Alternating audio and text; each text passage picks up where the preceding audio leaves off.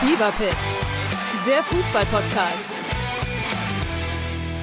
Mit Pit Gottschalk. und Malte Asmus. Jeden Montag und Donnerstag gibt's bei uns scharfsinnige Analysen und lebendige Diskussionen zu aktuellen Fußballthemen. Meinungsstark und immer mit einem Spielmacher aus der Szene. Und das Ganze natürlich bei Spotify, bei Apple, überall, wo es Podcasts gibt. Fever Pitch, der Fußball-Podcast. Ein herzliches Hallo, hier ist wieder Olli D. und Talking Basketball und Stefan K. Stefan Koch auch wieder dabei. Stefan, ich grüße dich. Moin Olli. Oder kurz nach der Wiesen sagt man ja Servus, Servus Stefan. Ja gut, äh, ich, ich war nicht da, nicht? Du warst nicht da, geh weiter. Nee, ich, ich, ich war nicht da. Weißt du, Julian Nagelsmann hatte ja auch keine große Lust äh, auf die Wiesen nach dem Spiel in Augsburg. Ah, Und ähm, ich, ich, ich, ich, war noch nie auf der Wiesen, noch nie in meinem Leben. Und ich habe eigentlich auch keinen großen Drang, da hinzugehen, ganz ehrlich nicht. äh, ich war auch äh, eigentlich nur ein Jahr mal da und dann in dem Jahr siebenmal. Aber äh, ich will da nicht zu sehr erzählen, das war heftig. Äh, nee, nee, das gehört hier nicht her. Na gut. Aber Wiesen könnte heute ein Thema werden, ne, Stefan? Ja, Wiesen könnte heute ein Thema werden. Wir haben einen Gast aus München, einen Gast vom FC Bayern Basketball. Welch Freude, welch Freude. Ja, Aber darf ein Profi-Basketballer auf die Wiesen? Aber wohl, er spielt ja nicht mehr, ne? Er ist ein, er, er ist ein Ex-Profi-Basketballer und also er darf sicherlich auf die Wiesen, zumindest wenn es ihm sein Agent erlauben würde. Äh, der, sein Agent ist übrigens seine Frau. Und deswegen muss man da natürlich ganz vorsichtig sein. Ähm, aber ähm, ja, ich meine, ähm, ich, also ich, ich, ich denke schon, dass er darf, weil er hat in seinem Leben schon so viel geleistet. Äh, da darf man auch mal auf die Wiesen gehen. Come on. Wir fragen ihn gleich, aber erstmal die Frage, die uns ja immer beschäftigt bei uns im Podcast. Äh, lieber Gast, heute aus München, hast du einen zweiten Vornamen? Äh, erstmal Servus aus München. Bis Servus. jetzt, bis jetzt habe ich oder hatte ich keinen zweiten Vornamen. Ja. Aber mal sehen, wie sich die Sendung entwickelt. Vielleicht äh, besorgt, ihr, besorgt ihr mir einen zweiten Vornamen. Kann, ja- Das haben kann wir alles bei werden. Johannes Vogtmann auch schon mal gemacht. Ne? Hieß er denn nicht, weil er da in Spanien gespielt hat, José oder Juan oder irgendwie sowas? War das nicht so? Ich, ich, du, du hast ihm auf jeden Fall einen zweiten spanischen Vornamen gegeben, ja. Da, dann, schauen wir, da, dann schauen wir, wie sich die Sendung entwickelt. Dann Genau. lasse ich, lass ich was zu. Aber hast du denn einen Spitznamen? Äh, ich habe keinen Spitznamen. Ich habe Auch nicht. Nein, ich habe zwei. Zwei. Ich hatte zwei. Äh, beide. Äh, ein, ein Spitzname äh, hat mir Henning Hanisch verpasst. Äh, als wir zusammen gespielt haben, das muss Saison 96, 96 97 gewesen sein, äh, hat er mich Jordi getauft. Jordi. Genau, weil wir, weil wir irgendwann während der Saison in Barcelona waren, haben gegen den FC Barcelona gespielt. Und Tag davor oder Abend davor sind wir zum Fußballspiel gegangen. Und, äh, und äh, Johann Cruyff war Trainer und Jordi Cruyff war Spieler. Ah. Und dann, und dann äh, hat äh, Henning, der eine, äh, der eine wa wahnsinnige äh, Fantasie hat, hat mich gesagt, ab heute heißt Jordi. Aber das hat sich nicht befestigt innerhalb der Mannschaft. Der zweite Spitzname hat mir, äh, hat mir Wendell Alexis verpasst. Äh, ich glaube, in der Saison danach. Wir haben einen Spielzug, Spielzug gehabt, Horns, oder wir haben es Eleven genannt. Und da ich ja da ein junger Spieler war und nicht so nicht, nicht jetzt extrem viel Spielzeit hatte, war ich ja immer, immer versucht, mich äh, anzubieten während dem Spiel und zu zeigen, wie toll ich bin und wie, was für ein toller Spieler ich bin. Und immer wenn ich den Ball bekommen hatte, das war ein Pick and Roll oben, äh, immer mit Wendell, weil Wendell ein äh, exzellenter Pick and, Pick and Pop und Pick and Roll Spieler war, habe ich immer den Ball genommen und äh, habe dann äh, Horns oder Eleven gerufen. So, und Wendel hatte irgendwann keinen Bock mehr, äh, zum Pick and Roll zu kommen und hat, und weil meine Nummer sieben war, hat er mich 7-Eleven genannt. So. Und das waren die zwei Spitznamen, die sich niemals befestigt, äh, also in der Mannschaft äh, befestigt haben und Gott sei Dank bis zum heute das erste Mal erzähle ich euch das. Habt ihr was Neues? Sehr gut.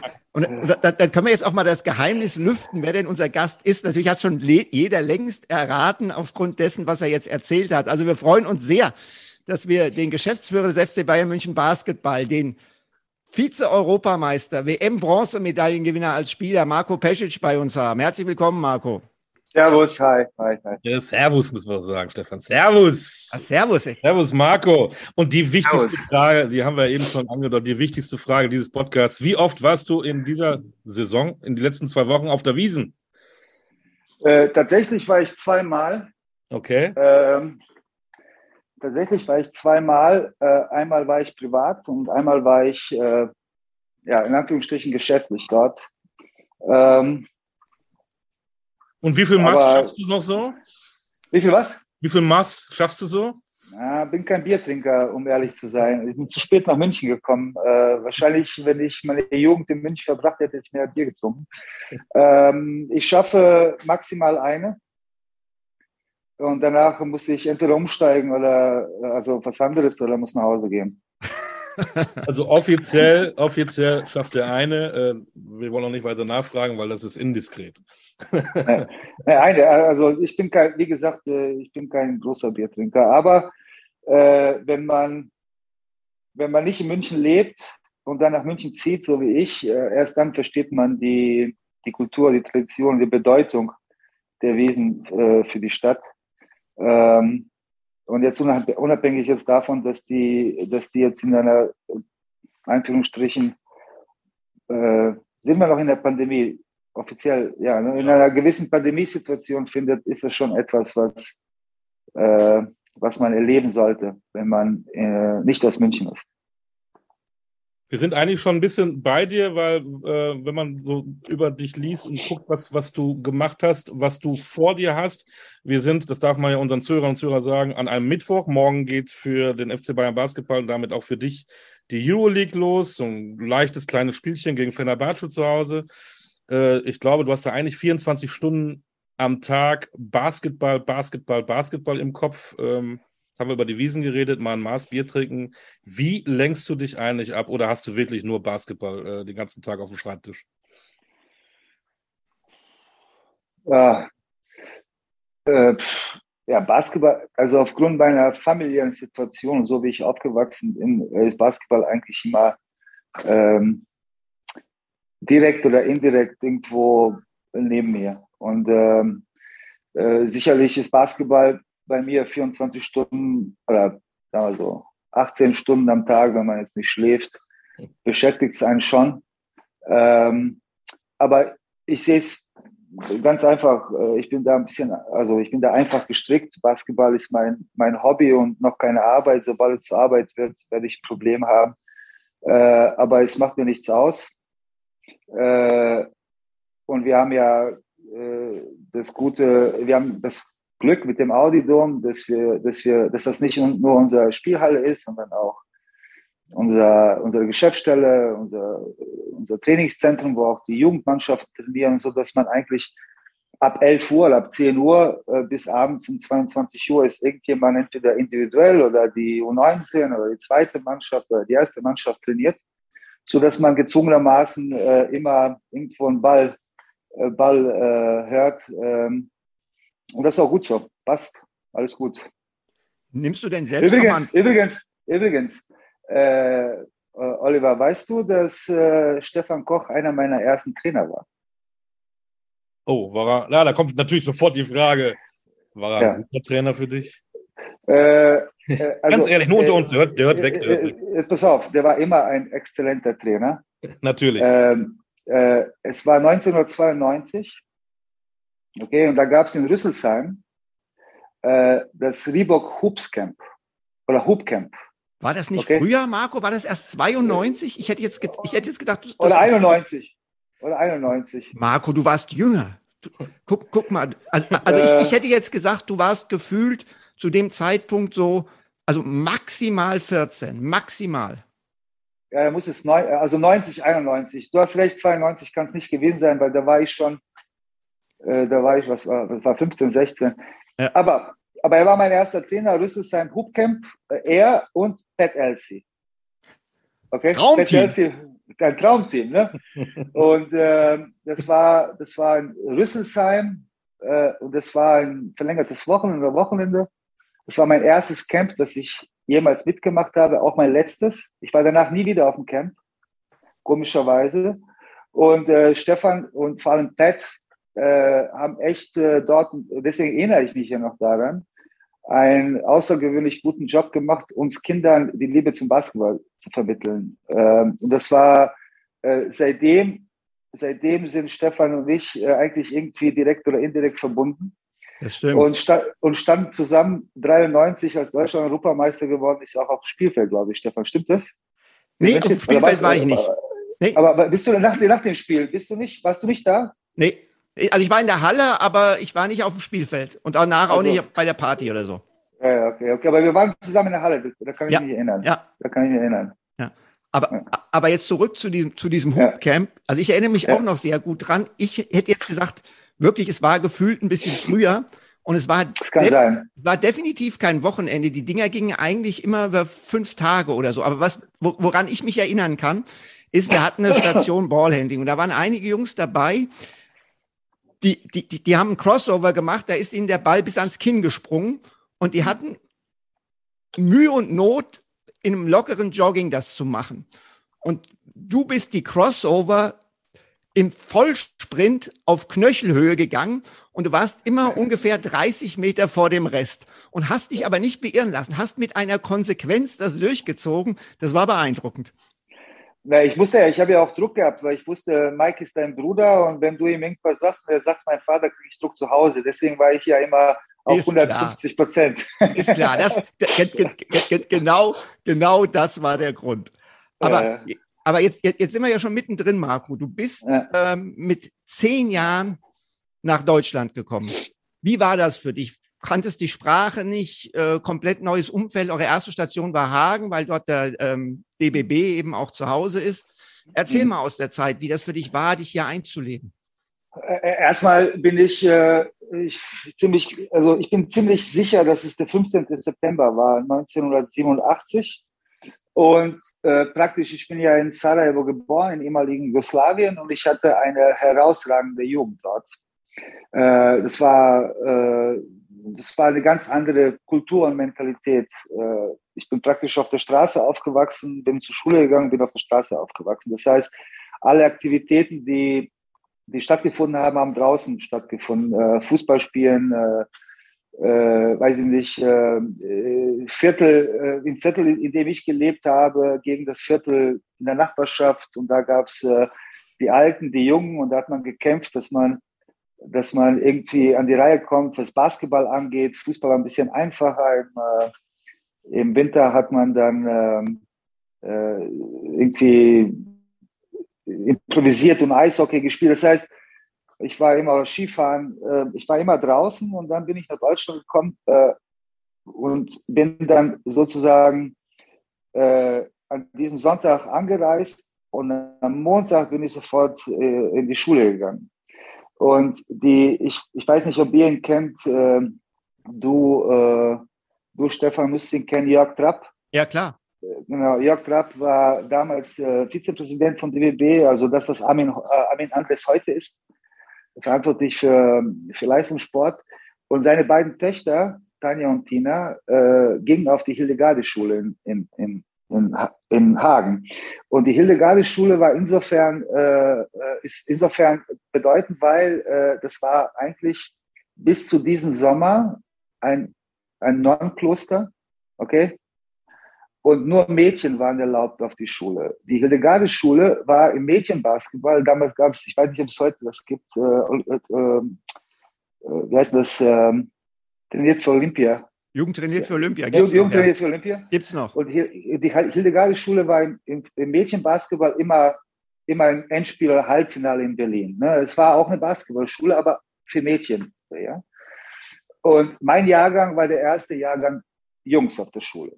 Okay, so, das heißt, äh, ich bin dann gekommen und nicht nur, dass die Sprache nicht konnte, sondern ich bin dann in eine Schule gekommen, wo, weiß nicht, 95 Prozent Mädchen waren und wo die Nonnen auch Unterricht geleitet haben. Nicht alle, äh, nicht alles, äh, sondern äh, also weiß ich nicht, es gab Religion, es gab Religionunterricht. Jeden Donnerstag morgens waren die ersten Stunden, äh, die ersten zwei Stunden kein, äh, kein, äh, kein Unterricht, sondern Gottesdienst. Und ich kam ja aus einem Land, das eher atheistisch geprägt war, äh, wo Kirche jetzt keine so große Rolle gespielt hat. Äh, und das war ein Kulturschock. Es war, also, das war für mich, äh, ich musste, ich musste, das erste, was ich in Deutsch äh, gelernt habe, äh, war Vater Unser. Okay, wenn du mich jetzt, wenn du mich jetzt um sechs Uhr oder fünf Uhr morgens wächst und sagst, äh, Vater Unser, stehe ich auf, kann ich dir auswendig sagen. Das heißt, es war alles neu und ich, bin, ich war ja äh, rausgerissen aus, äh, aus, aus eigentlich meinem Freundeskreis und bin da hingekommen, kannte keinen. Und kannte kein Wort Deutsch oder konnte kein Wort Deutsch. Ich konnte ein bisschen Englisch. Und Hagen war ja damals, es hat sich jetzt ein bisschen verändert, äh, war ja damals jetzt keine, äh, war nicht die schönste Stadt Deutschlands. Das war eher, ähm, weiß ich nicht, äh, wenn, man nach Wuppertal, äh, wenn man nach Wuppertal gegangen, äh, Wuppertal oder nach Essen gegangen ist, dann war das schon ein, äh, ein, ein Ausflug, Sight, Sightseeing-Ausflug. Und ähm, ja, und da bin ich hingekommen und ähm, um das abzukürzen, ich hatte, äh, ich hatte unglaublich tolle Lehrer. Ich hatte äh, unglaublich faszinierende Mitschüler. Äh, ich hatte einen Basketballverein, ich habe bei SSV Hagen angefangen, der, der mir so, sozusagen die Jugend gerettet hat im Sinne eines äh, Integrationsvehikels oder Instruments. Und immer heute, wenn ich äh, dieses Integrationsthema äh, in, in, in, den, also in den Medien höre und äh, die Kritik, die sich äh, die deutsche Gesellschaft selbst gegenüber leistet, im Sinne, wir müssen da und da besser werden, dann denke ich immer nach, ich sage, Leute, äh, Deutschland ist, äh, äh, die Deutschen, äh, also die, die, das, das deutsche Volk, das sich in Hagen, das mich empfangen hat, das war herausragend. Und äh, ich glaube, dass ähm, äh, nochmal die Unterstützung, die ich bekommen habe, war, war so gut, dass ich nach sechs Monaten fast normal Deutsch sprechen konnte, dass ich dann im zweiten Jahr, äh, ich bin glaube ich eine fünf dorthin gekommen, ab der sechs konnte ich ganz normal Unterricht folgen. Äh, das war wirklich, äh, die, die Menschen dort waren wirklich ganz, ganz toll. Hm. Jetzt, jetzt, jetzt, hast du das beschrieben und hast ja auch gesagt, wie wichtig Basketball bei deiner Integration war, dass du beim SSV Hagen gespielt hast. Und hast du dann auch die deutschen Jugendnationalmannschaften durchlaufen? Ist dir das schwer gefallen? Hättest du lieber für Jugoslawien gespielt? Ja, ich habe, äh, das war immer mein Traum, für Jugoslawien zu spielen. Und dann kam der Krieg und dann äh, äh, haben meine Eltern äh, entschieden, dass ich jetzt den deutschen Pass bekomme weil der DBB auch interessiert war, dass ich äh, sozusagen für die deutsche Jugendnationalmannschaft spiele. Ich habe zu dem Zeitpunkt wollte ich das nicht, äh, äh, weil ich äh, diesen Traum äh, hatte, immer für Jugoslawien zu spielen. Aber manchmal sollte man auf seine Eltern hören und das akzeptieren, was sie entscheiden. Das war genau die richtige Entschei Entscheidung, weil das Land Jugoslawien gab es dann ab 93 nicht mehr. Also das, wie, wie ich es kannte. Und äh, und da, danach war es ja keine Frage. Dann war ich, glaube äh, Kadetten-Europameisterschaft, Junioren-Europameisterschaft. Wir waren ganz, ganz schlecht. Ähm, aber dann kam U20, U22 und dann A-Nationalmannschaft. Und das war ein, ein großes, ganz großes Geschenk für mich, mein Leben, meine Karriere. Ich muss jetzt gerade in diesen Zeiten, äh, das ist leider, äh, wo wir auch viel Spaß haben wollen, ähm, trotzdem ein ernstes Thema ansprechen. Wir haben ja jetzt auch wieder einen Krieg. Ähm, was hast du für Bilder? Denkst du oft dran zurück an die Zeit, äh, als du dann ähm, dein Land verlassen musstest? Spielt sich da was bei dir wieder ab? Oder konntest ja. du dich irgendwie so ähm, in, in der Naja, wir haben, ja, wir haben ja 87 ähm, wir haben ja 87 äh, das, äh, das Land verlassen. Der Krieg fing an 92, 93. Und ähm, meine Großmutter hat von meiner mütterlichen Seite hat äh, sozusagen den Zweiten Weltkrieg überlebt und, äh, und dann auch diesen Krieg fast äh, von, ja, von 92 bis 95 war sie eigentlich eingekesselt in Sarajevo und ist nicht rausgekommen. Und, äh, Äh, natürlich, ähm, weißt du, ich habe immer ganz großen, ich habe Respekt über dieses Thema zu sprechen, weil was wir nicht, äh, was, also was ich damals gelernt habe, obwohl ich noch sehr jung war, ist, dass, dass wir eine Sache nicht einschätzen können und äh, versuchen müssen, mit sehr viel Bedacht zu kommentieren und zu bewerten, ist vor allem äh, über die Leute, die dort in diesem Moment dort sind. Weil das, was sie durchmachen müssen und ähm, das, was sie erleben müssen und das, was sie sehen müssen, ist etwas, was wir uns alle überhaupt nicht vorstellen können. Und äh, wir haben, meine Eltern haben wirklich, da, ich, da bin ich wirklich sehr, sehr stolz drauf, äh, dass ich das, äh, dass, dass, äh, dass ich solche Eltern habe. Die haben ja, wir haben ein Haus in Herdecke gehabt. Das war jetzt kein, äh, kein multidimensionale Villa, sondern es war ein ganz normales Reihenhaus. Wir haben ständig äh, Leute gehabt, äh, Flüchtlinge, die bei uns äh, übernachtet haben. Manchmal waren wir fünf, sechs Familien oder fünf Familien äh, äh, in einem kleinen Haus und meine Eltern haben immer die Leute reingeholt und haben versucht, ihnen zu helfen. Viele, die damals bei uns, äh, bei uns waren, haben dann ihre Zukunft in Deutschland in Deutschland gesehen und dort auch geblieben und sind sehr erfolgreich mittlerweile in dem, was sie tun. Äh, das war das Mindeste, was, was meine Eltern tun konnten. Ich weiß nicht, ob ich oder wie ich mich jetzt verhalten würde, wenn ich in derselben Situation wäre wie die, weil das war, das ist schon, äh, das war schon sehr, sehr speziell. Äh, und, äh, und natürlich, wenn das in der Ukraine, äh, wenn ich das in der Ukraine sehe, dann äh, mir stört es ein bisschen, dass dann, dass man dann sagt, dass das erste Mal, dass das in unserer Nachbarschaft passiert, um 30, vor 30 Jahren, äh, ging es ja vier, fünf Jahre lang äh, im ehemaligen Jugoslawien so.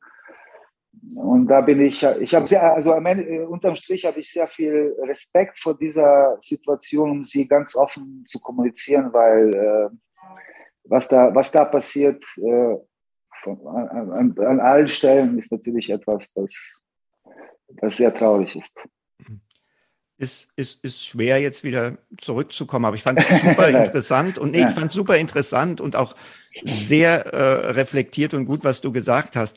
Ähm, als, du bist als relativ junger Mensch nach Deutschland gekommen und hier in Deutschland zu dieser Zeit, als du nach Deutschland gekommen bist, die jungen Spieler, deren Vorbilder waren Magic Johnson, Michael Jordan in den 80ern. Mhm. Waren deine Vorbilder Spieler des ehemaligen Jugoslawiens? War das dann eher an Dražen Petrovic oder an wem hast du dich orientiert?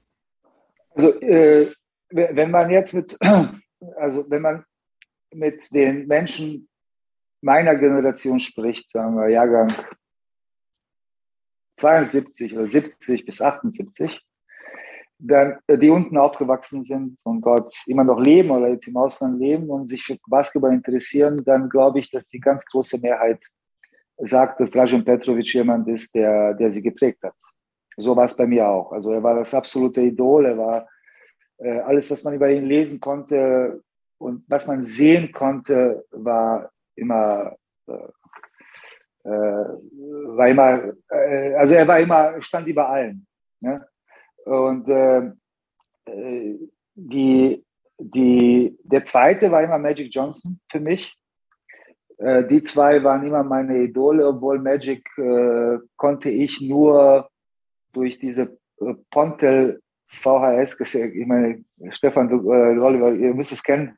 Mit, mit, ja. denen habe ich auch angefangen, NBA zu gucken. Das hast du bestellt. und dann kam Nein. am Wochenende ähm, das Spiel und das Geilste war immer, wenn in der Kassette dann, du wusstest, glaube ich, nicht mal, welches Spiel es war. Äh, es war. Ja. Am geilsten war immer, wenn Lakers gegen Celtics drin waren, Bird gegen Richtig, Magic. Ja. ja, wenn dann Phoenix gegen, keine Ahnung, Phoenix gegen Milwaukee kam, wollte ich. Äh, aber äh, ich weiß nicht, ob du den kennst, Branimir Wolfer. Kennst du den? Branimir Wolfer? Ja, der Name sagt mir was, aber ich kann. Branimir Wolfer war einer der ersten Bundestrainer nach, den, nach dem Zweiten Weltkrieg. Okay. Und äh, er äh, damals, als wir nach Hagen gekommen sind, war er äh, mit Jörg Trapp der entscheidende Mann, der meinen Vater nach, äh, nach Deutschland geholt hat. Er war gleichzeitig Schüler, äh, äh, Lehrer an dem Albert Dürer Gymnasium, an dem ich, warum auch immer, nicht war. Aber er war sozusagen Mentor von meinem Vater, vor allem was die Sprache und die Mentalität angeht und so weiter. Und er hat immer diese Kassetten bekommen und die kamen immer am Wochenende oder äh, und dann hat sich das geändert. Man konnte zweimal die Woche Kassetten bestellen. Und bei, auf den VHS-Kassetten war immer so eine kleine Klappe. Ich weiß nicht, ob ihr euch nicht, nicht hinten, sondern vorne. Und wenn die Klappe dran war, da war man in der Lage, diese VHS-Kassetten zu kopieren. Und wenn die nicht dran war, dann konnte man die nicht kopieren. Und auf den Pontel-Kassetten war diese Klappe nie da. Das heißt, ich musste immer warten, bis Herr Wolfer sich diese ganzen Spiele angeschaut hat, damit ich die da mitnehmen kann und mir anschauen kann. Und so habe ich Magic erlebt. Ne? Es gibt ähm, ein Spiel 1986, glaube ich, Lakers gegen Magic, wo äh, Lakers gegen Celtics im Endspiel, wo Magic sozusagen links von 45 Grad gegen McHale zielt, diesen Babyhook. Ja. Stefan, also ihr müsst ja. es kennen. Wir kennen Wenn diesen Wurf. kennt, Ein- Einer seiner legendärsten Würfe. Richtig. Äh, wie, Richtig. wie, wie wurde es genannt? Der Junior Skyhook wurde dieser Junior Wurf hinterher ja, genannt. aber, genau, weil Karim war unten im Lowpost und der ist gegen McHale, glaube ich, gezogen. Und das war immer, ähm, äh, da haben wir immer trainiert, wie der den gemacht hat. Und McHale versucht ihn zu blocken und der, äh, es war, äh, ich, jetzt, das wir nicht äh, zu weit in die Tiefe gehen. Aber die beiden, äh, die beiden waren eigentlich die Spieler, äh, aber die waren immer unerreichbar. Okay, äh, also man, das sind dann Idole, die sind unerreichbar, aber die Spieler, jetzt sage ich dir in Deutschland, die mir immer gut gefallen haben, ich fand immer Stefan Beek, fand ich immer attraktiv. Stefan war immer äh, Streetball, äh, weißt du, von der, wie von der Straße. Sehr schöne Bewegungsabläufe, sehr flüssig, Ja, alles, was er gemacht hat. Stefan war immer schön anzusehen. Und ich fand immer, äh, in Deutschland fand ich immer Mike Jekyll. Mike Jekyll war mein Vorbild. Okay, weil er war auch Linkshänder, er war auch nicht so schnell wie ich, er war jetzt auch nicht der größte Verteidiger auf der Welt, aber der hat immer das gemacht, was er wollte. Ne? Und der, Mike Jekyll war mein Vorbild, sozusagen, als ich aufgewachsen bin. Okay. Wir müssen natürlich fragen bei deinem ähm, berühmten Vater Svetislav, ähm, hat der dich denn eigentlich auch immer getreten und äh, in deine Karriere reingepusht oder, oder hast du es alles für dich selber ähm, in die Wege geleitet? Weil Nein, du man, das Wort Mentor benutzt hast. War das auch dein Mentor in deiner Karriere? Ist es heute vielleicht noch?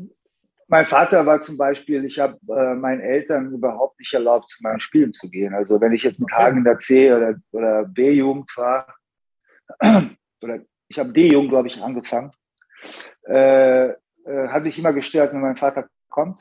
Also der war vielleicht mal beim Training hat zugeschaut, ohne dass ich es gesehen habe, aber der war bei keinem Spiel. Meine Mutter, die dann anfing äh, zu coachen, weil meine Mutter ist auch eine äh, ehemalige Basketballerin, die habe ich gesagt auch, die soll sich fernhalten. Das heißt, ich habe so immer meine Eltern weggeschoben. Das hat mein Vater dann äh, ein paar Jahre später alles nachgeholt äh, bei mir. Äh, nein, ich hatte, ich hatte wirklich gute Trainer in Hagen. Äh, mein erster Trainer in Hagen war Michael Preller. Er war Sohn von Klaus Preller, der ein bekannter deutscher Schiedsrichter war, danach technischer Kommissar. Und der zweite Trainer, den ich hatte, war Michael Rosenthal, äh, der auch jetzt immer noch äh, beim äh, Westdeutschen Basketballverband ist. Die waren sehr, sehr wichtig für meine Karriere, weil die mich wirklich gefördert und gefordert haben.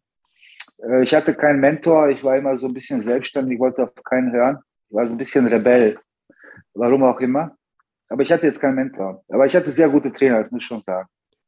Aber, aber Olli hat jetzt ja auch die, die Situation mit deinem Vater angesprochen. Ich erinnere mich äh, an diesen wunderschönen Film über die, ähm, die Juniorenweltmeister vom Jahrgang 67, 68, wo du ja mit im Trainingslager Ja. warst und wo du ja angeblich, während die Jungs äh, richtig Asche geben sollten und dann irgendwie ins Maisfeld gegangen sind und nur die Köpfe rausgestreckt has, haben, wo du das Ganze gedeckt hast. Erzähl doch mal von diesem Sommer und was, was, was der für dich bedeutet hat, damals mit den jungen Vlade Divac, Toni Kukoc. Ähm, Ja. Ich war, ich war äh, drei Sommer. Äh, Also die haben ja drei, äh, drei Sommer gehabt. Der erste Sommer war 85. Äh, damals gab es die Europameisterschaft in Russe in Bulgarien. Dann das nächste Jahr war die Junioren-Europameisterschaft in Gmunden in Österreich. Und dann 97 die Bormio. Bormio, die bekannte. Und ich war eigentlich jeden Sommer dabei.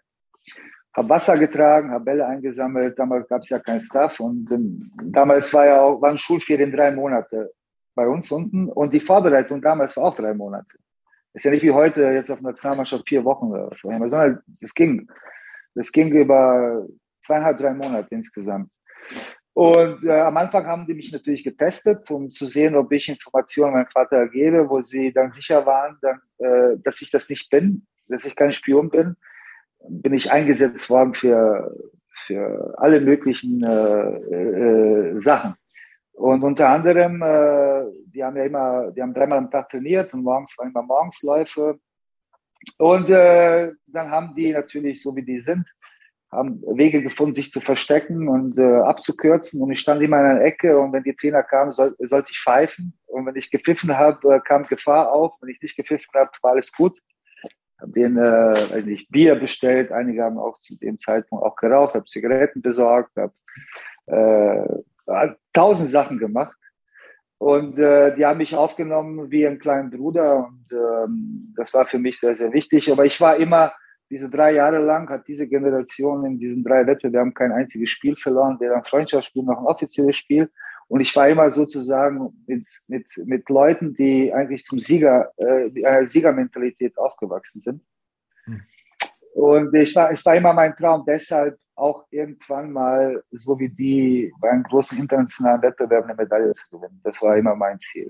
Leider nicht mit Jugoslawien, aber Gott sei Dank mit Deutschland. Um, um, um, um das Thema jetzt mal abzuschließen, ich habe ich hab den Film hm. angesprochen. Wie, wie heißt der nochmal? Wie viele Stufen waren es? 250. Okay. So heißt der Film auch, ne? 250 Stufen, richtig. Ich glaube 250, ja. So heißt der Film, ja. Ja, genau. Ähm, um das Thema abzuschließen, lass uns über einen anderen Film äh, sprechen, den du ja. mit Sicherheit auch gesehen hast, äh, Once Brothers. Ähm, ja. Was löst das äh, in dir aus, wenn du das siehst, wie dieses Land zerfallen ist und wie gute Freunde, einer Kroate, einer Serbe äh, sich dann entfremden, Vlade Divac, äh, Dražen Petrovic? Ja, ich bin, äh, ich will nicht sagen, dass ich Jugo-Nostalgiker äh, bin. Ma, ma, Entschuldigung, magst du den Film überhaupt? Magst äh, du ihn äh, gerne? Er ist sehr traurig. Es ist ja. für mich ein trauriger Film. Ja. Ich habe ihn natürlich nicht nur einmal gesehen. Ich glaube, der, äh, der, äh, wie heißt denn der? Ich glaube, Wolf heißt der, der Regisseur. Und das ist ein ganz bekannter Schriftsteller für Sports Illustrated. Der hat viele Bücher geschrieben. Ganz, und der war damals, 87, war er auch vor Ort in mhm. Bormio. Ich will nicht äh, Fehler machen mit dem Namen, ist auch nicht so wichtig. Ja. Äh, das heißt, er war ganz genau informiert über, die, über diese Generation. Und ähm, es ist, äh, also es vergeht wahrscheinlich kein Tag oder in der Woche, es versteht sicherlich, es vergeht äh, keine, äh, keine Woche, wo ich mich frage, was wäre, wenn, wenn dieser Krieg nicht passiert wäre oder äh, wenn, äh, wenn das irgendwie zu vermeiden gewesen wäre. Das ist schon etwas, was mich kontinuierlich und konstant begleitet und beschäftigt. Und immer wenn solche Filme kommen, ist, äh, bin ich sehr, sehr traurig. Also das nimmt mich schon immer mit, vor allem weil Dražen ja nicht mehr lebt.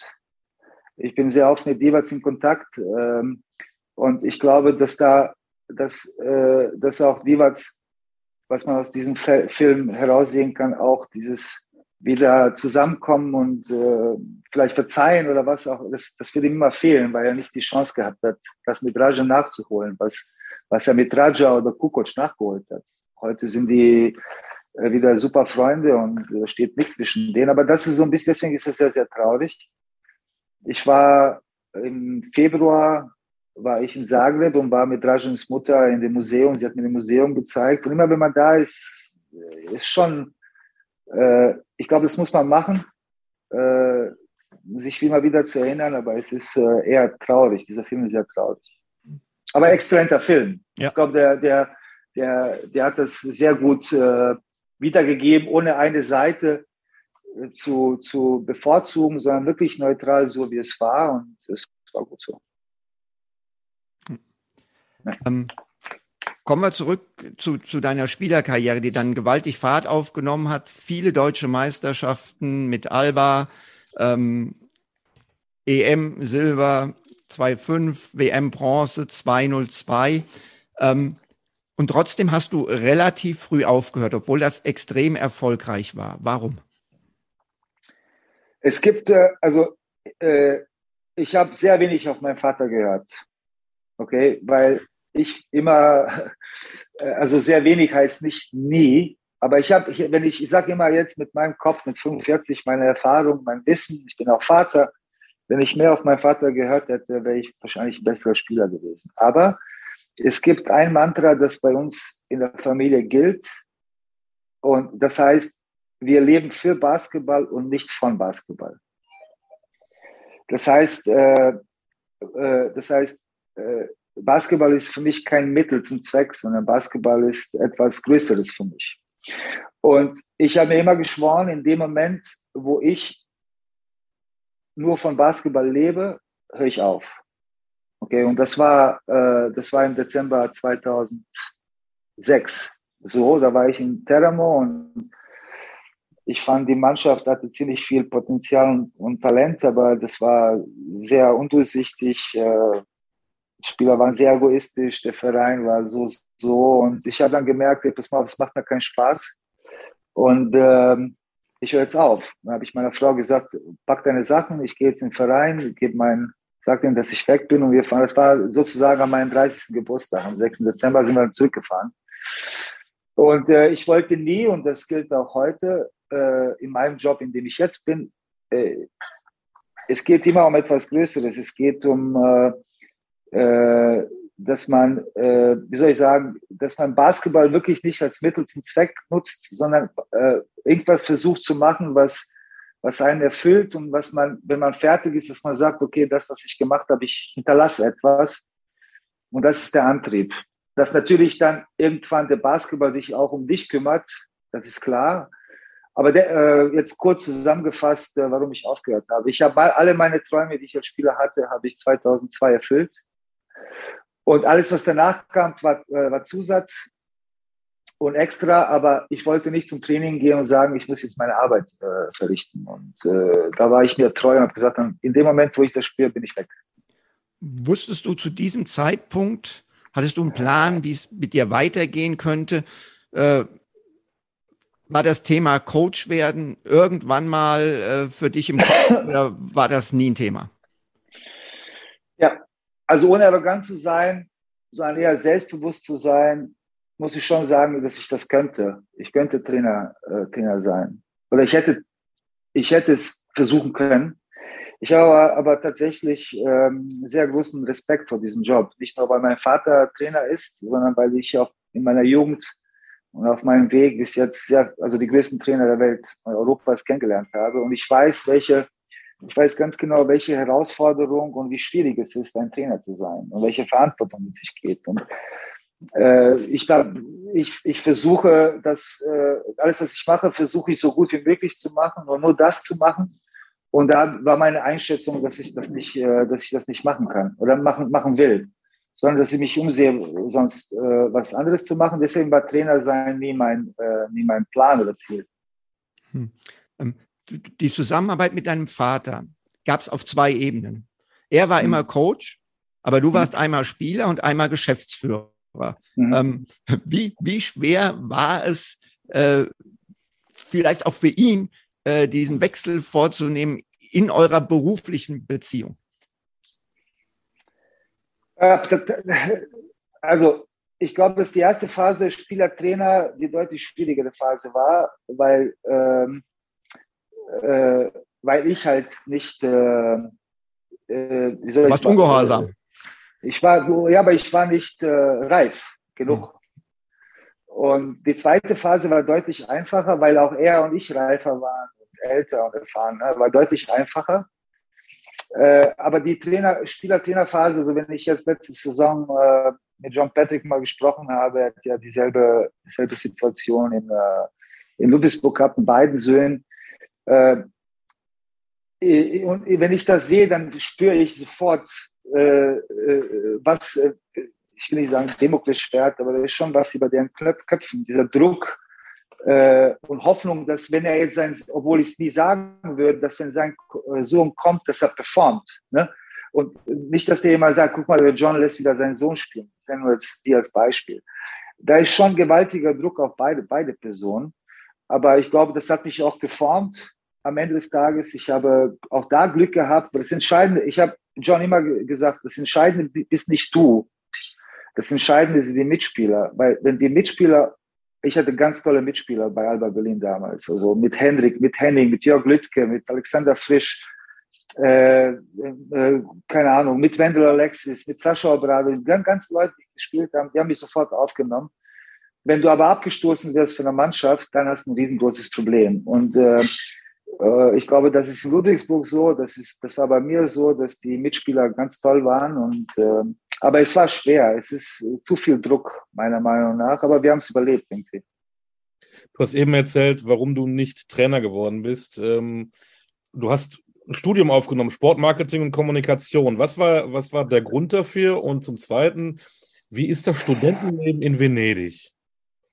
Also ich habe äh, zwei, zwei Sachen. Mir war, äh, ich hatte während meiner Spielerkarriere äh, sehr gute Leute, ich hatte das Glück, sehr gute Leute um mich herum zu haben. Und als ich bei Alba angefangen habe, äh, kam dann äh, in der Max-Schmeling-Halle das erste Mal kam Hospitality und VIP-Raum und die Spieler müssen nach dem Spiel in Hospitality und, und so weiter. Und ich hatte keine Lust. Also kein Spieler hat Lust, sich nach dem Spiel, vor allem wenn man verliert, mit Leuten zu unterhalten und so weiter. Das ist immer die Spielersicht. Ja. Aber eine Person hat mir gesagt, pass mal auf, geh hin, du musst mit den Leuten sprechen und sammel die Visitenkarten, weil du weißt nie, wann du diese Leute wieder triffst. Und ich habe immer Visitenkarten gesammelt. Ich habe die immer noch. Ich habe, glaube ich, ich 500 Visitenkarten gesammelt. Ähm, und ich war immer, äh, da ich schon sagen kann, schon damals ein gutes Netzwerk im Basketball hatte und ich als Spieler einiges gesehen habe, war ich mir schon ziemlich sicher, dass ich viel praktisches Wissen habe. Was mir gefehlt hat, ist theoretisches Wissen. Weil wenn du dich da mit diesen Leuten unterhältst, die dir die Visitenkarte gegeben haben, bist ja nicht mehr Spieler, sondern du bist ein ehemaliger Spieler. Und du brauchst theoretisches Wissen, um Sachen erklären zu können, warum die praktisch so aussehen, wie sie aussehen. So habe ich gedacht. Und dann habe ich erstmal in Düsseldorf, das war ein Fernuni, das habe ich gemacht, während ich äh, mein letztes Jahr gespielt habe. Äh, das mir sehr geholfen hat, ähm, äh, habe ich Sportmanagement studiert. Okay, und da waren so Fächer wie Lagerhaltung und so weiter, wo ich gesagt habe, wozu brauche ich ein Sportmanagement Lagerhaltung? Ne? Also totaler Schwachsinn eigentlich. Aber ich merke heute, ne, ich merke heute, wie wichtig Lagerhaltung ist. Ich kann dir jetzt nicht sagen ganz genau, was da passiert ist, aber ich weiß, es gibt drei Formeln, wie man Lagerhaltung managt. Und ich weiß, wo ich nachschauen muss. Wenn ich das nicht studiert hätte, hätte ich es nicht gewusst. Okay? Das heißt, dieses theoretische Wissen fehlt den ehemaligen Spielern, egal was sie machen, ob sie Trainer sind oder Manager werden oder Bankkaufmann werden oder was auch immer und eine eigene Firma aufmachen wollen. Man darf sich nie auf praktische, um glaubhaft zu sein, darf man sich nicht nur auf praktisches Wissen verlassen. Und dann habe ich, äh, dann habe ich, äh, äh, wenn du auf Venedig kommst, äh, die Euroleague hat damals 2007 ein Projekt ins Leben gerufen äh, mit in Zusammenarbeit, äh, Zusammenarbeit mit der Masmacom. Das ist eine Uni, Ca' Foscari Uni in Venedig. Ähm, haben sie ein äh, äh, ins Leben gerufen. Ich war die erste Generation.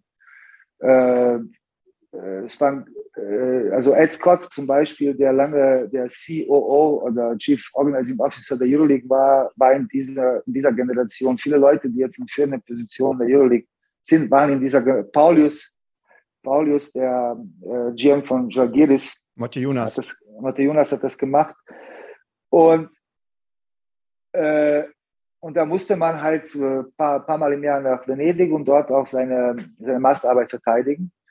Und das war exzellent. Das war dann wirklich äh, Zusatz zu dem, was ich in Düsseldorf gelernt habe.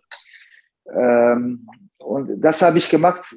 Aber es war nicht geplant. Das war einfach, ich mache das jetzt einfach. Ich hatte ziemlich viel Glück mit meinen Entscheidungen, muss ich sagen.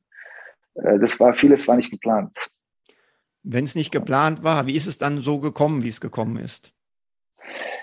Äh, pass auf, also äh, du kannst so gut sein, wie du willst. Du kannst so gut vorbereitet sein, wie du willst. Du kannst ein, einer der besten Trainer auf der Welt sein. Aber wenn du keine Opportunity bekommst, ist das alles äh, nichts, also nicht nichts wert, aber du kannst es nicht zeigen. Und vieles bei uns im Sport ist auch eine Sache der Möglichkeiten, die man bekommt. Und äh, vielleicht dann äh, zur richtigen Zeit am richtigen Ort zu sein. Und ich hatte dieses Glück.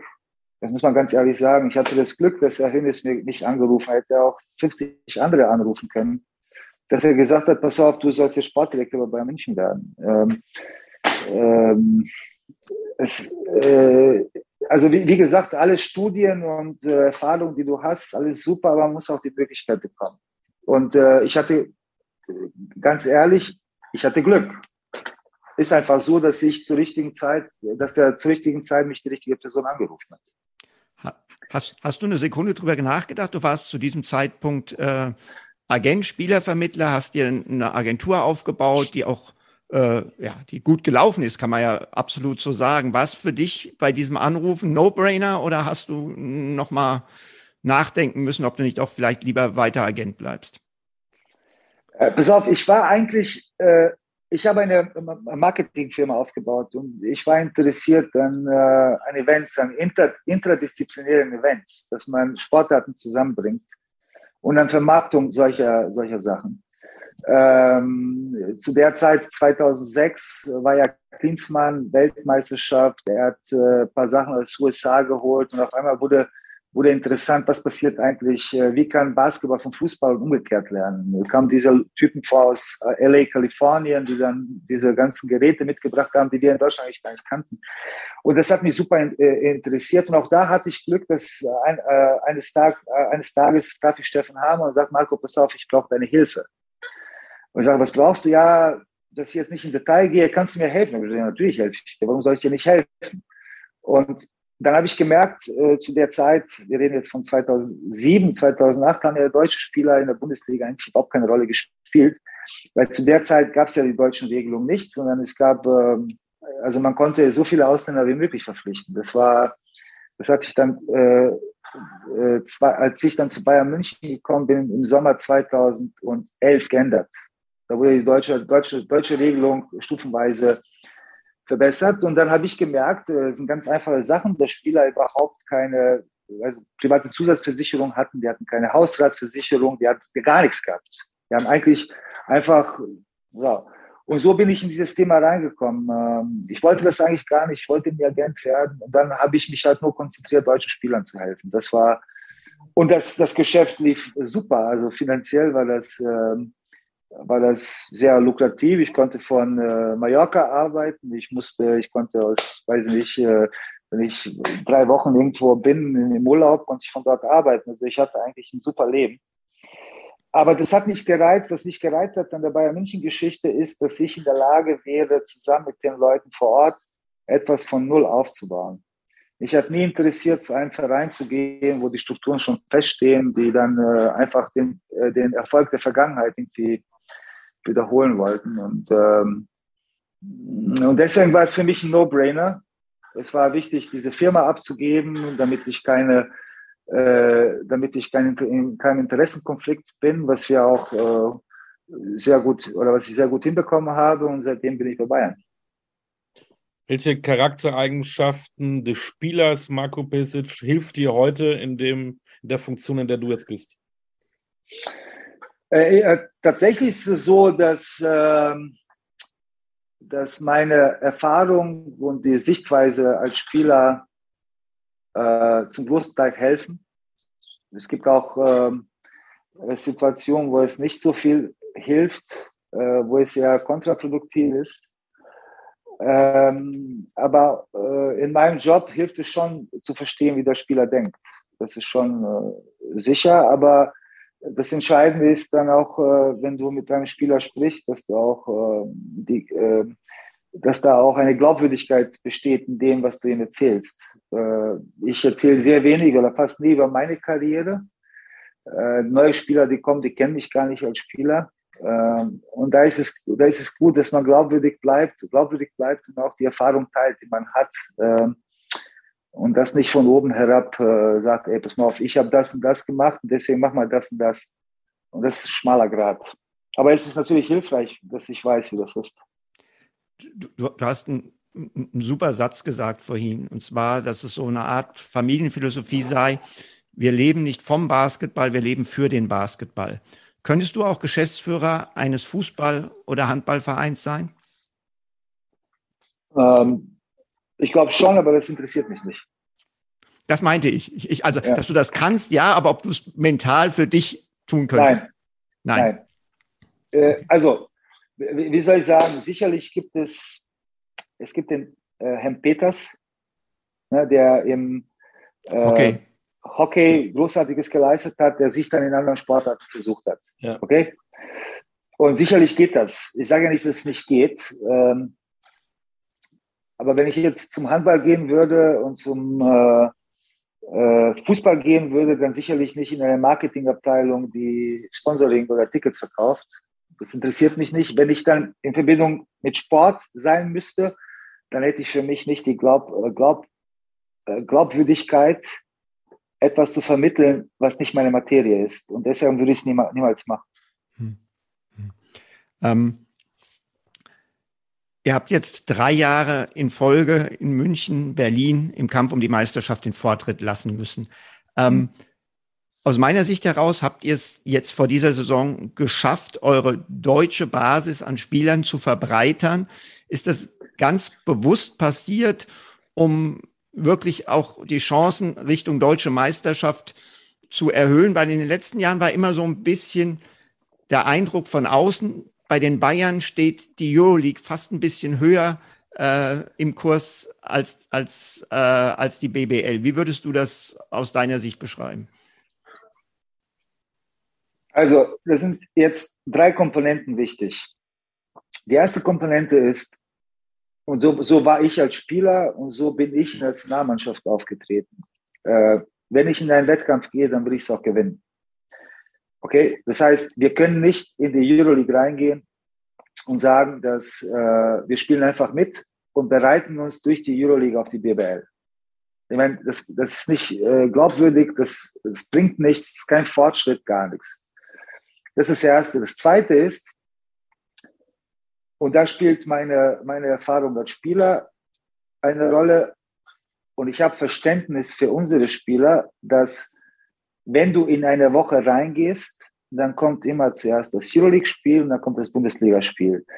Und du hast natürlich faktisch die Situation, dass du dich eigentlich auf ein Euroleague-Spiel viel besser vorbereiten kannst als auf ein Bundesligaspiel. Und obwohl das jetzt, ich will das gar nicht urteilen, ob das richtig oder falsch ist, aber ein Spieler, der in eine Woche geht und zuerst ein Euroleague-Spiel spielt gegen Fenerbahce, diese Woche, der denkt gar nicht drüber nach, was ist Sonntag. Ich denke drüber nach, der Trainer denkt drüber nach, Ticketing-Abteilung denkt drüber nach, aber ein Spieler niemals. Und du kannst jetzt nicht anfangen, einem Spieler zu sagen, ey, vergiss mal Fenerbahce, gegen Fenerbahce trainieren wir das Spiel gegen Kreisheim. Das, das kannst du nicht machen. Okay? So. Und der dritte Fakt ist, das ist, dass wir gegen, dass wir, und jetzt kannst du das bewerten, wie du willst, oder ihr oder die Zuschauer, die zuhören. Bayern München ist der Verein, der von der Pandemie also am meisten betroffen worden ist. Warum? Weil, wenn du zurückgehst, äh, wenn du zurückgehst, äh, vor der Pandemie hatten wir eigentlich sehr souverän, sehr souverän die Meisterschaft gewonnen in 2019. Wir waren zu dem Zeitpunkt, ähm, als die Saison unterbrochen ist, ganz klar Erster in der Bundesliga. Ich glaube, drei Siege vor äh, Alba. Wir waren zwei Jahre hintereinander Meister und wir waren auf dem Weg, nochmal die Meisterschaft zu gewinnen. Und dann kam die Pandemie und alles, was, alles, was ab diesem März sozusagen bis Ende der letzten, letzten Saison passiert war, war für uns ein riesengroßer Experiment. Wir haben sehr viele Probleme gehabt, die finanziellen Mittel zur Verfügung zu stellen, Spieler wie Danilo Bartel, Maudolo bei uns zu halten. Man darf nicht vergessen, dass wir damals diese Spieler hatten, die dir eigentlich in der Bundesliga alles garantiert haben. Position Aufbau und Position, also Außenspieler und der beste, äh, Danilo war zu dem Zeitpunkt der beste Spieler, äh, deutsche Spieler. Unterm Korb in der Bundesliga gab es keinen besseren. Ne? Und wir haben eigentlich geguckt, wie können wir, ich will nicht sagen, das war ein Experiment, aber das erste Jahr nach Corona war ein Experiment für uns. Mit vielen Jungspielern, mit, äh, weiß nicht, Wade Baldwin und, äh, äh, und wir wussten nicht, was dabei rauskommt. Und was, was uns passiert ist, aus verschiedenen Gründen, uns ist immer am Ende der Saison die Luft ausgegangen. Okay? Aus unterschiedlichen Gründen. Okay? Und was wir jetzt versucht haben zu machen, ist, wir haben versucht, auch Spieler, deutsche Spieler zu haben, die dir Sachen in der Euroleague auch garantieren. Weil du kannst nicht, äh, also äh, ich muss da aufpassen, was ich sage. Die internationale Klasse der deutschen Spieler entwickelt sich stetig nach oben. Okay, weil wir eine ganz tolle Generation haben und also, aber ganz wenige deutsche Spieler außerhalb von äh, Alba und Bayern spielen in der Euroleague. Der einzige, den ich kenne, ist Joe Vogtmann. Tibor Pleiss. Und Tibor Pleiss und Nils Giffey, sorry. Aber okay, und Nils, Nils hat noch keinen kein Verein. Das heißt, du hast zwei deutsche Spieler, die international auf dem höchsten Level spielen. Das sind Tibor beim Champion und das ist äh, äh, Joe Vogtmann beim potenziellen Champion. Okay? Also immer, okay. Und die Frage, die ich mir immer gestellt habe, warum gibt es nicht mehr deutsche Spieler bei solchen Mannschaften? Warum nur zwei? Und dann stellt man sich automatisch die Qualität der deutschen Spieler auf der höchsten Ebene, wenn man die Spieler vergisst, die in der NBA momentan sind. Weil die wären es sicherlich. Aber die sind unerreichbar. Maxi ist unerreichbar und so weiter. Und dann hat sich dann Paul Zipser gezeigt, vor allem in der letzten oder in der Saison, wo er, wo er leider sich äh, äh, diese Geschichte geholt hat am Ende der Saison, dass es doch Spieler gibt, die das können. Aber nicht viele, was können? Nicht für Bayern München zu spielen, sondern international die Qualität zu haben, die dir etwas garantieren. Ich sage nicht 20 Punkte, aber die, garantiert dir, die garantieren dir eine, eine, eine Rolle, die auf dem höchsten internationalen Niveau nötig ist, um Spiele zu gewinnen. Okay? Und davon gibt es nicht viele. Es gibt viele, die sehr gut sind in der Bundesliga, aber nicht viele haben noch nicht, jetzt kommt dann Andi Obst, der, der eine Waffe ist auf der höchsten internationalen Level. Das ist Bonga auch. Okay, das ist Bonga auch. Und kombiniert mit guten Ausländern, die entwicklungsfähig sind und gut in das System passen, glaube ich, dass wir diese Saison nicht nur in der Bundesliga, sondern auch in der Euroleague eine sehr gute Rolle spielen werden. Aber das ist auch eine Entwicklungsphase. Und und alle diese drei Punkte, die ich versucht habe zu erklären, spielen eine Rolle in der Entwicklung der, äh, der letzten zwei Jahre, weil dieses Turnier, äh, dieses Turnier im Sommer 20, okay, war einfach im Überlebens, äh, über, über, äh, Überlebensmodus für die Liga, mhm. was für mich zählt in den letzten zwei vollen Spielzeiten. Und da waren wir eigentlich im Plan bis kurz vor Saisonende, da sind wir gestrauchelt und das müssen wir lösen jetzt, diese Saison. Äh, habt ihr mich verstanden oder habe ich ja. das zu kompliziert? Nein, nein, nein. Also, also ob, ob, ob Olli dich verstanden hat, kann ich jetzt nicht beurteilen.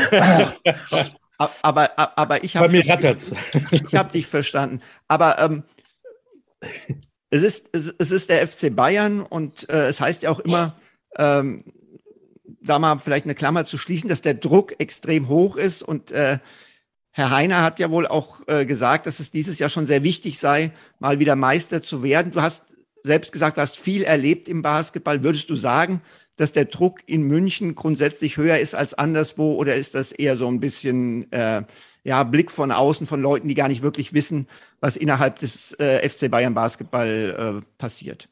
Also dazu fehlen mir die Vergleiche ich kann es nicht vergleichen. Was ich vergleichen kann, meine Zeit bei Alba Berlin. Und da genau. war es halt so, dass äh, äh, zu meiner Zeit sind wir sechs oder sieben Mal hintereinander Meister geworden, oder meine Generation. Und da sind wir eigentlich jedes Jahr, je länger es dauerte, desto höher war der Druck auf dich. Aber äh, desto einfacher war es zu spielen. Okay? Äh, ich glaube, dass wir auf einem sehr guten Weg waren, bis die Pandemie kam. Äh, jetzt äh, äh, sahen wir in der Bundesliga wir waren beide Jahre im Endspiel, aber äh, wir haben es wir nicht gewonnen. Und der, der, äh, das, was Herr Heiner gesagt hat, ich bin da noch drastischer, weil für mich ist eine Saison ohne Titel eine verlorene Saison. Okay, jetzt bin ich kein Journalist, jetzt bin ich kein Journalist und ich bin kein Spieler, sondern ich bin jemand, der sich tagtäglich damit beschäftigt. Und ich weiß, dass da mehr dazu gehört, als einfach zu sagen, äh, Saison ohne Titel ist eine verlorene Saison, weil ein Titel immer ein Produkt eines Prozesses ist während einer Saison.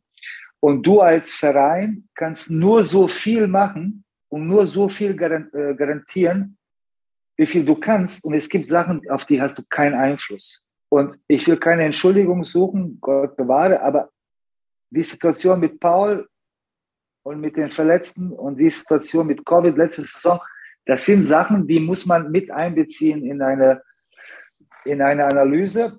Aber trotzdem, diese Saison erwarte ich schon, dass wir, dass wir den Titel holen. Hm. Ich glaube, das Zeug haben wir dazu und auch die Erfahrung jetzt mittlerweile. Du warst, äh, glaube ich, letzte Woche oder vor 14 Tagen mit so einem Bauarbeiterhelm auf einer Baustelle, äh, Stichwort SAP-Garden. Mhm. Bilder hat man gesehen und dann hat man auch überall gehört, das ist dann auch Beginn einer neuen Zeitrechnung möglicherweise für den, Bayer, äh, für den Basketball in München. Warum? Was passiert da? Wo, auf was können wir uns freuen? Was, was ist das auch für dich dann das Aufregende? Naja, also sicherlich, wenn, wenn die neue Arena kommt, wird es eine neue Zeitrechnung geben. Aber nicht nur wegen der Arena, sondern auch, das spielt der Auditor eine entscheidende Rolle. Äh, du hast folgende Situation momentan im Basketball. Du hast ähm, zwei große Einnahmensquellen. Der eine ist Sponsoring, das andere ist Ticketing.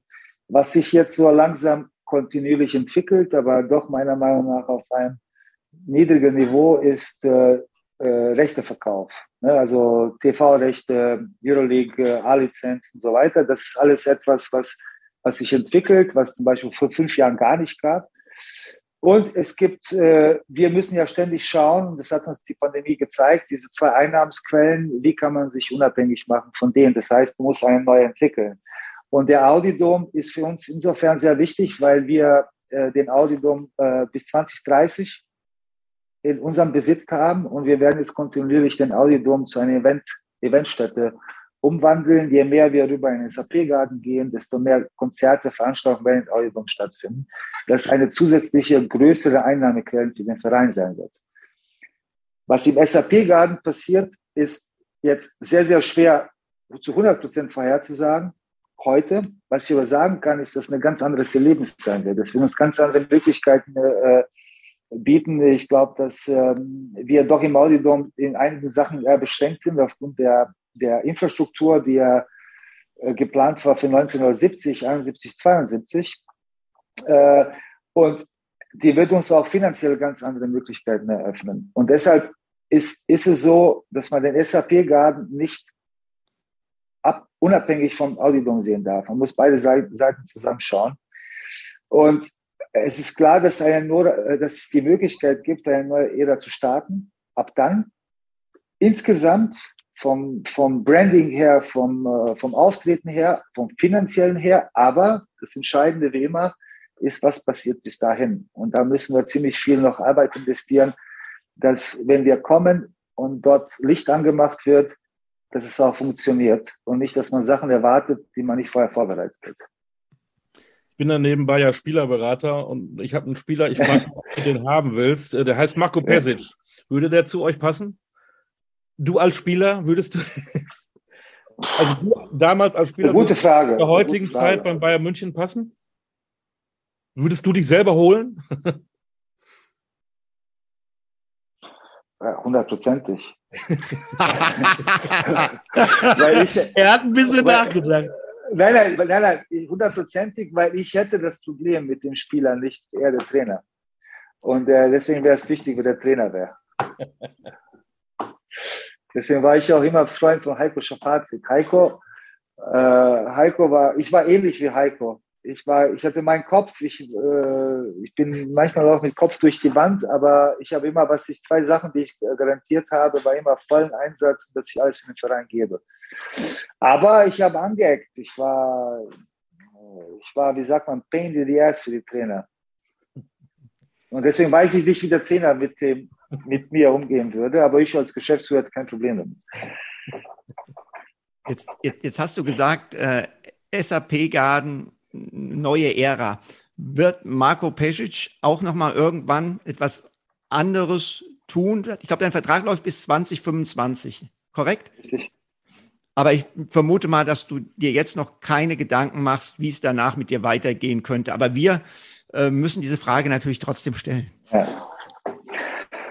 Äh, ich werde sicherlich nicht das machen, was äh, Maurizio Gerardini, Aito, mein Vater machen. Ich werde nicht, äh, sicher nicht äh, so lange arbeiten wie, ähm, wie ich gehen kann und denken kann. Das wird sicherlich bei mir äh, nicht der Fall sein. Ähm, ich, äh, ich habe mir das Limit 50, bis ich 50 bin, gegeben. Das sind noch fünf Jahre. Und da will ich voll durchziehen, äh, die Verantwortung und das Vertrauen, das mir die Leute beim, beim Verein geben, zu 100 Prozent äh, gerecht werden. Und dann irgendwann kommt ein Limit, wo du, also ich sage jetzt nicht, dass ich bis 50 bin bei Bayern bleibe. Das hängt ja natürlich auch von mir ab, aber nicht nur von mir ab, äh, diese Entscheidung zu treffen. Und ich glaube, irgendwann kommt man, äh, kommt man an eine Grenze, wo man sich so investiert. Also das Gefühl habe ich, nicht die Sorge, sondern das Gefühl, dass man, so, dass man sich selbst so investiert hat, dass man A, den Leuten auf die Nerven geht und äh, B, äh, B, selbst nicht das Maximum geben kann. Und wenn ich das Gefühl habe, dann bin ich weg, hundertprozentig, weil ich will keinem im Weg stehen. Das war in meiner Basketballkarriere so und das wird äh, in dieser Karriere auch so sein. Äh, aber das wird die Zukunft zeigen. Ich werde sicherlich nicht bei irgendeinem anderen Verein arbeiten, weil mich das, wie gesagt, außer es ist so ein Projekt wie Bayern München, wo ich mit meiner Erfahrung helfen kann. Und schauen wir mal, wenn ich 50 bin, was, äh, wo mich der Weg hinführt. Dann laden wir dich wieder ein. Äh, wir sind in der Zukunft ganz kurz zum Ende. Die BBL-Saison gerade gestartet, ihr mit zwei Siegen. Die Euroleague-Saison startet jetzt. Auf was freust du dich eigentlich in dieser Saison am meisten? Mal eine, eine, eine Saison ohne Krisen, eine, eine Energie ja. vor der Tür. Äh, Gibt es irgendwas, wo du sagst, ey, da habe ich jetzt mal echt wieder Bock drauf? Ich habe nur einen Wunsch, dass wir dass diese ganzen, und das ist wahrscheinlich ein unrealistischer Wunsch, dass diese ganzen Krisen, die uns äh, äh, begleiten über die letzten drei Jahre irgendwann auf, also jetzt aufhören, dass wir eine normale Saison haben, dass die Leute, wir haben zum Beispiel morgen ausverkauftes Haus gegen, äh, gegen Fenerbahce, dass das zu einer Normalität wird. Ich bezweifle, das wird noch einige Zeit dauern, bis wir auch mental und psychologisch uns entspannen können. Weil weder der Krieg in der Ukraine wird morgen aufhören, äh, und man weiß nicht, was das noch mit sich zieht, welche Konflikte und welche Krisen. Und ähm, äh, das ist schon etwas, eine große Belastung, finde ich, eher mental. Also wenn man jetzt sagt, Krieg in der Ukraine ist eine Belastung für uns. Äh, wir haben ja davon am Anfang gesprochen, dass wir respektlos diesen Leuten gegenüber, die dort momentan zu äh, leben müssen und überleben müssen.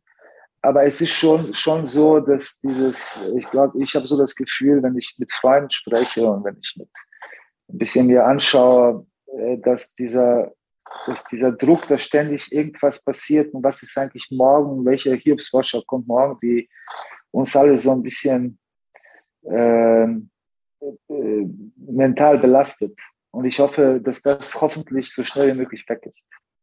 Ich fühle mich nicht so, also ich habe das Gefühl, wir fühlen, uns, wir, wir, wir fühlen uns noch nicht so frei, wie wir uns vor der Pandemie gefühlt haben, obwohl wir in, in einer tollen Gesellschaft leben. Aber es sind immer irgendwie eine Handbremse unterwegs. Es sind immer mit einer Handbremse unterwegs. Und ich hoffe, dass das weggeht. Das äh, hoffen wir alle, Marco. Ganz, ganz herzlichen. Dank. Das waren wirklich überragende Einblicke. Ganz, ganz viel äh, reflektiertes, äh, was, glaube ich, wirklich zum Nachdenken anregt. Und den einen Satz, den ich schon mal wiederholt habe, den habe ich mir gemerkt. Wir leben nicht vom Basketball, sondern für den Basketball. Ähm, ja. Ganz lieben Dank. Bleib Gerne. gesund. Äh, und ja, auch. Alles Gute. Viel, viel Erfolg noch für euch. Ne? Ja, genau, haut rein. Äh, wichtig ist eben auch in diesen Zeiten eine Leichtigkeit zu behalten und vor allen Dingen gesund zu bleiben. Das wünschen wir dir und deiner ja, Familie von ganzem Herzen. Und alles Gute, danke. Spätestens, wenn du 50 bist, hören wir uns wieder, dann gucken wir mal, was du so machst. So machen wir es. Alles klar. in diesem Ciao. Sinne, viel Glück gegen Fenerbahce, alles Gute in der Saison. Danke, Leute. Ciao, haut rein. Ciao, Marco, alles Gute. Das war Talking Basketball, Stefan, äh, mit Marco Jordi. Das wollte ich mich eigentlich noch von verabschieden, mit seinem neuen zweiten Spitznamen oder alten zweiten Spitznamen oder Spitznamen überhaupt. Äh, Pesic, hat Spaß gemacht. Ja, also ich, ich, ich finde eine der absolut besten Folgen, die wir je hatten. Also äh, von der Tiefgründigkeit her ähm, wirklich, wirklich äh, eine besondere Folge aus meiner Sicht. Äh, schließe mich auf jeden Fall an. Ähm, natürlich waren alle Folgen überragend, Ja. aber es gibt eben noch ein, zwei, drei, die noch mal ein Ich, bisschen. ich, ich habe davor- auch gesagt, absolut überragend. Genau. Hat Spaß gemacht, ein guter Einblick äh, und deswegen kann ich nur empfehlen, hört weiterhin Talking Basketball, denn unsere Gäste haben viel zu erzählen. Und du natürlich auch, Stefan Koch. Stichwort Rüsselsheimer Camp. Das hat auch Spaß gemacht. Danke dir dafür. Ja, ja. In diesem Sinne, alles Gute, hört zu. Talking Basketball auf allen Plattformen. Macht's gut, bis dann. Ciao. Ciao, ciao auch von mir.